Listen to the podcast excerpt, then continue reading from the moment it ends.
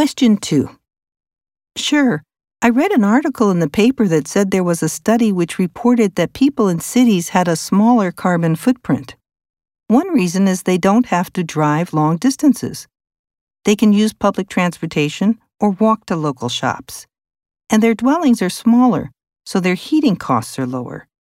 Those are two of the biggest contributing factors to global warming, so it makes a huge difference. Of course, this is only true in compact cities like New York and Tokyo.